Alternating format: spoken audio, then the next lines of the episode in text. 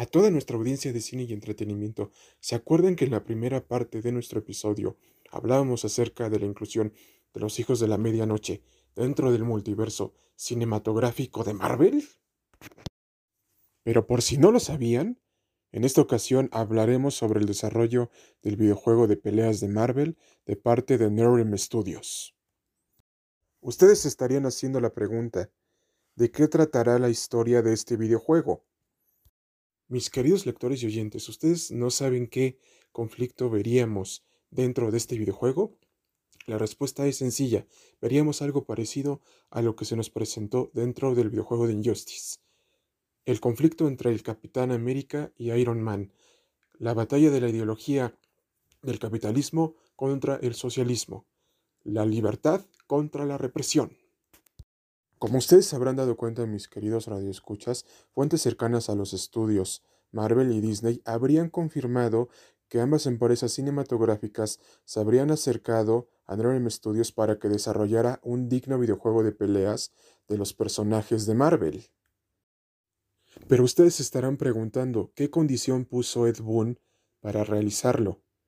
La respuesta es sencilla. La condición que puso fue que el videojuego se tendría que hacer de manera violenta como pasó con Injustice.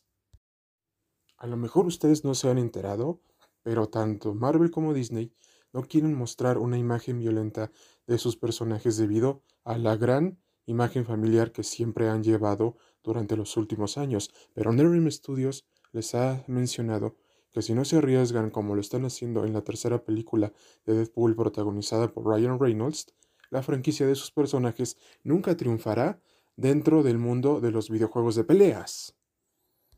Invitamos a todo nuestro auditorio de cine y entretenimiento para que nos escriban todas sus dudas, comentarios, sugerencias y correos de voz al siguiente correo electrónico cinematografía9404 gmail.com sobre los temas que les expusimos previamente. Recuerden que ustedes forman parte de la comunidad de cine y entretenimiento, ya que sin ustedes nuestra revista virtual no estaría en el lugar en el que se encuentra ahora. Cerramos el presente episodio con una frase de nuestra revista virtual de cine y entretenimiento. Los sueños son para perseguirlos. Si tienes un sueño, persíguelo, ya que nadie lo hará por ti. Nos vemos en un próximo episodio de cine y entretenimiento, amigos. Cuídense mucho y hasta la próxima.